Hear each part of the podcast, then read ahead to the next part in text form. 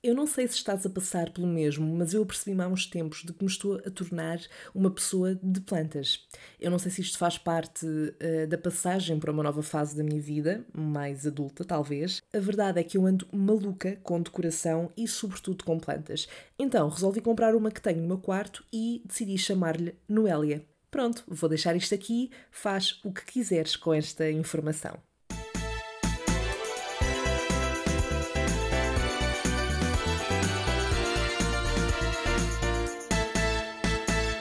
Olá! Como é que isso vai? Essa sanidade mental está a meio gás, pelo menos? Agora já andamos todos a laurear a pedido na rua, não é? É bom, claro, começarmos a dar pequenos passos e ir voltando à nossa vida dentro daquilo que é possível, mas cuidadinho na mesma, tá bem? Que o vírus ainda anda aí e não queremos voltar a ficar presos em casa, certo? Eu por aqui ainda não tenho saído muito de casa, mas no outro dia, um, quando tive que voltar a Lisboa pela primeira vez desde o início do confinamento, a verdade é que eu nunca pensei dizer isto, mas já tinha saudades de fazer o trajeto todo de transportes até Lisboa. Também não estavam cheios de pessoas, como é costume à hora de ponta, porque acho que se fosse esse o caso não teria sido tão bom uh, regressar a essa vida. Uma coisa que me irritou foi que uh, eu tive que andar de comboio e se nós andamos a dizer às pessoas que têm de ter máscara para andar nos transportes e ir a todo lado, que sentido é que faz eu ter que carregar no botão onde várias pessoas já tocaram antes de mim para abrir a porta na paragem que eu quero sair?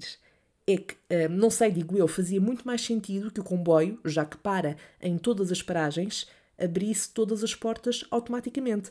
Certo? Não sei. É só uma reflexão, uma opinião. Eu acho que não faz sentido.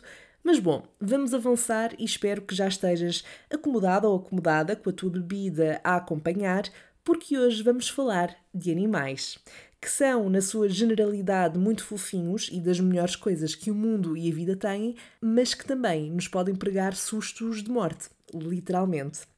Nesta história que hoje te venho contar, posso dizer-te que, pelo menos durante uns bons segundos, eu acreditei que podia ser o meu fim. E sim, Sim, eu sei que desde o início deste podcast já repeti um, esta ideia algumas vezes. Não é que, uh, vamos a ver, não, não, é que eu seja uma pessoa propriamente medricas, mas uh, eu não tenho culpa que a vida me esteja sempre a pregar sustos, ok? Eu até hoje, como podes verificar, tenho-me safado, mas caso tivesse realmente sido o meu fim, não posso deixar de pensar que seria extremamente humilhante que a causa da minha morte tivesse sido por andar a cavalo. Sim, literalmente andar a cavalo. Aliás, isso faz-me pensar num possível título para a capa do Correio da Manhã. Jovem morre depois de montar a cavalo no Jerez. Hã? Aqui entre nós, e tendo em conta as histórias macabras que acontecem no nosso país eh, e no mundo de vez em quando, eu acho que esta seria uma daquelas notícias que iria render. Uhum. E é sem dúvida um título que chama a atenção que também é importante, não é? Clickbait e tal. Mas bom, eu estou aqui e, guess what? Não morri. Yay! Por isso, por que deixar esta história na gaveta a ganhar pó e não utilizá-la para me humilhar publicamente? Porque isso uh, seria provavelmente algo que uma pessoa com noção faria, não eu. Então, tudo aconteceu no verão de 2018 e agora que eu estou a ver, a história do último episódio também aconteceu no verão de 2018. Ou seja, isto significa que eu no verão de 2018 acreditei por duas vezes que uh, estava a correr risco de vida, ou pelo menos de ficar gravemente lesionada. O que é curioso, porque 2018 foi um ano bastante bom para mim, uh, a nível geral, e algo que contribuiu para isso foi a minha viagem até ao Jerez com os meus pais, que decidiram ir lá passar uns dias, e eu garanto-te que fiquei completamente rendida àquele lugar. Sem dúvida que é um pequeno paraíso aqui dentro do nosso país, uh, e portanto, se nunca lá foste, eu recomendo imenso. E sim, é um daqueles sítios super românticos, super uh, escapadinha romântica com o babe ou a babe, mas não tendo isso e podendo até ir de borla, porque os meus pais pagaram, porque não? Hum? E foi isso que eu fiz. A experiência em si foi muito boa, eu adoro estar no meio da natureza e até foi bom pelo facto de ter tido sempre muita pouca rede, porque me permitiu também desligar um bocadinho do resto. Uh, mas se houve um momento menos agradável a destacar nesta viagem, foi sem dúvida no penúltimo dia, uh, se não estou em erro, em que eu decidi experimentar andar a cavalo. salvo seja. A verdade é que eu sempre tive muita curiosidade em fazê-lo e, naquele caso, ainda me parecia mais bonito, porque era no meio do campo, no Jerez. Estás a ver a imagem? Então, nós passámos por um senhor e um rapaz mais novo, penso que eram familiares, e que estavam lá com alguns cavalos para quem quisesse andar. E eu e o meu pai decidimos experimentar e eu fiquei contentíssima da vida. Qual é que é o problema? Eu achava que, como nunca tinha feito aquilo na vida, como se calhar a maior parte das pessoas que vai lá e anda a cavalo, aquilo que iria acontecer à partida era que eu, uh, ok, ia montada no cavalo, e um, um, um daqueles senhores ia ao lado para controlar qualquer coisa, portanto, para controlar o cavalo. Mas não foi bem isso que aconteceu. O que aconteceu foi que, uh, pronto, eu subi para cima do senhor cavalo e quando olhei para o lado, o rapaz que nos foi acompanhando nesse trajeto estava também em cima de um outro cavalo e ia atrás de nós para aparentemente controlar tudo e para dar indicações que fossem necessárias aos senhores cavalitos em relação ao trajeto que nós iríamos fazer. Aquilo deixou-me logo de início um bocadinho desconfiada e desconfortável, porque lá está, eu nunca andei na equitação uh, e o mais semelhante a este cenário que já me tinha acontecido foi andar um minuto num cavalo e tinha lá está uma pessoa ao meu lado a controlar o bicho.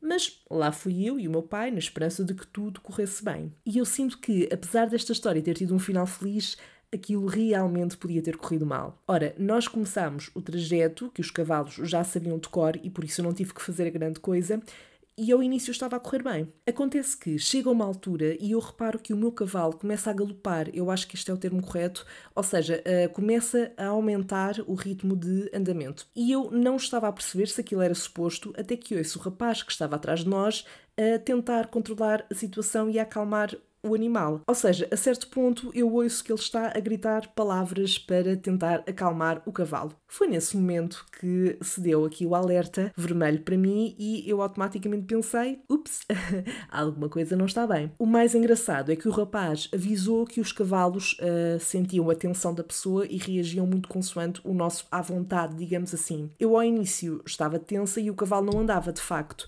Quando relaxei, ele lá começou a andar e eu comecei a partir daí ficar mais descontraída, porque estava tudo a correr bem. Mas, como deves calcular, quando aquilo começou a acontecer, eu fiquei novamente bastante tensa. Mas a pior parte disto tudo foi que hum, eu não sei se tu sofres do mesmo, mas eu tenho um problema chamado não ter em conta certos detalhes que podem fazer toda a diferença numa determinada situação. E nesse dia eu tinha ido a uma praia no Jerez e estava com um fato de banho que era tipo caicai e uns calções. Ora, se era cacai, não tinha alças a segurar uh, o, o top, digamos assim. Se bem me lembro, eu também não estava a planear nesse dia em específico ir andar de cavalo, nem sabia se o iria fazer, portanto também não estava propriamente a contar que acontecesse naquele dia. Mas o que acontece é que a dada altura, como eu disse, eu estava com o caicai e quando o cavalo começou então a galopar e a andar a um ritmo uh, mais rápido, quase a correr, uh, o meu fato de banho caicai começou efetivamente a cair. Eu ia à frente do meu pai e do outro rapaz e naquela confusão apercebo-me a dada altura que estou com as minhas amigas de fora, com o meu peito à mostra. Eu queria ajeitar, mas ao mesmo tempo estava com receio de tirar as mãos do, do cavalo e eventualmente cair e partir alguma parte do meu corpo ou o meu corpo inteiro. E eu juro que não sei como é que eu fiz isto. Uh, eu acho é que foi uma daquelas situações em que se reage por impulso e sem pensar muito. E a verdade é que eu lá consegui puxar o fato bem para cima e tapar as donzelas que estavam à solta, salvo seja. Porque de facto, vamos, vamos estabelecer prioridades, não é? Se eu cair, eventualmente morrer ou ficar muito lesionada, pelo menos que esteja tapada, porque já seria humilhante o suficiente toda a situação. Portanto, se o final fosse realmente trágico, isto é, morrer a andar de cavalo, e a acrescentar a essa situação morrer em topless, hum, eu não sei, é muito pouco digno. Pensando bem, seria até o melhor título para a capa dos jornais sensacionalistas. Bom dia, abrimos este noticiário com uma notícia de última hora. Uma jovem de 22 anos morreu esta manhã em Topless depois de cair de um cavalo. Ao que parece, a jovem encontrava-se numa viagem em família no Jerez. Os donos do cavalo dizem que esta é a primeira vez que algo deste género acontece e que a culpa não é do cavalo. Facto tivesse acontecido, eu não sei se a pior parte de toda esta situação não teria sido o facto do meu pai ver o meu corpo no chão em topless. Felizmente, aqui a amiga conseguiu resolver a situação a tempo e, a dada altura, já não me lembro bem como, o cavalo lá acalmou, nós concluímos o percurso e lá fomos à nossa vida. Para perceberes que eu não estou a exagerar nem a ser demasiado dramática, o meu próprio pai confessou-me minutos depois de virmos embora que ele mesmo ficou preocupado quando viu o meu cavalo quase a correr pelo meio do mato. Uh, mas pronto, a verdade é que correu bem, não é? Apesar do susto, não deixou de ser uma experiência gira. Eu não sei se aquilo é algo que costuma acontecer mais vezes a outras pessoas que experimentem, ou se realmente eu estava a transmitir de tal forma uma tensão ao bicho que até ele quis fugir daquela situação. E eu não o condeno por isso. Portanto, conclusões disto tudo nada de camisolas estilo cai-cai quando vais andar de cavalo, está bem? Sobretudo se fores uma rapariga e, se possível, tenta perceber se alguém te vai acompanhar lado a lado enquanto estás em cima do animal, just in case, ok? Porque pode chegar ali um ponto em que é preocupante. Mas para hoje é tudo. Uh, esta é a história que decidi trazer para este episódio. Se já passaste por alguma coisa parecida, por favor, partilha comigo. A sério, é que é mesmo reconfortante saber que não é só a mim que me acontecem este tipo de histórias, ok? Passemos então à incrível rubrica deste podcast: O que é que a Sandra faria?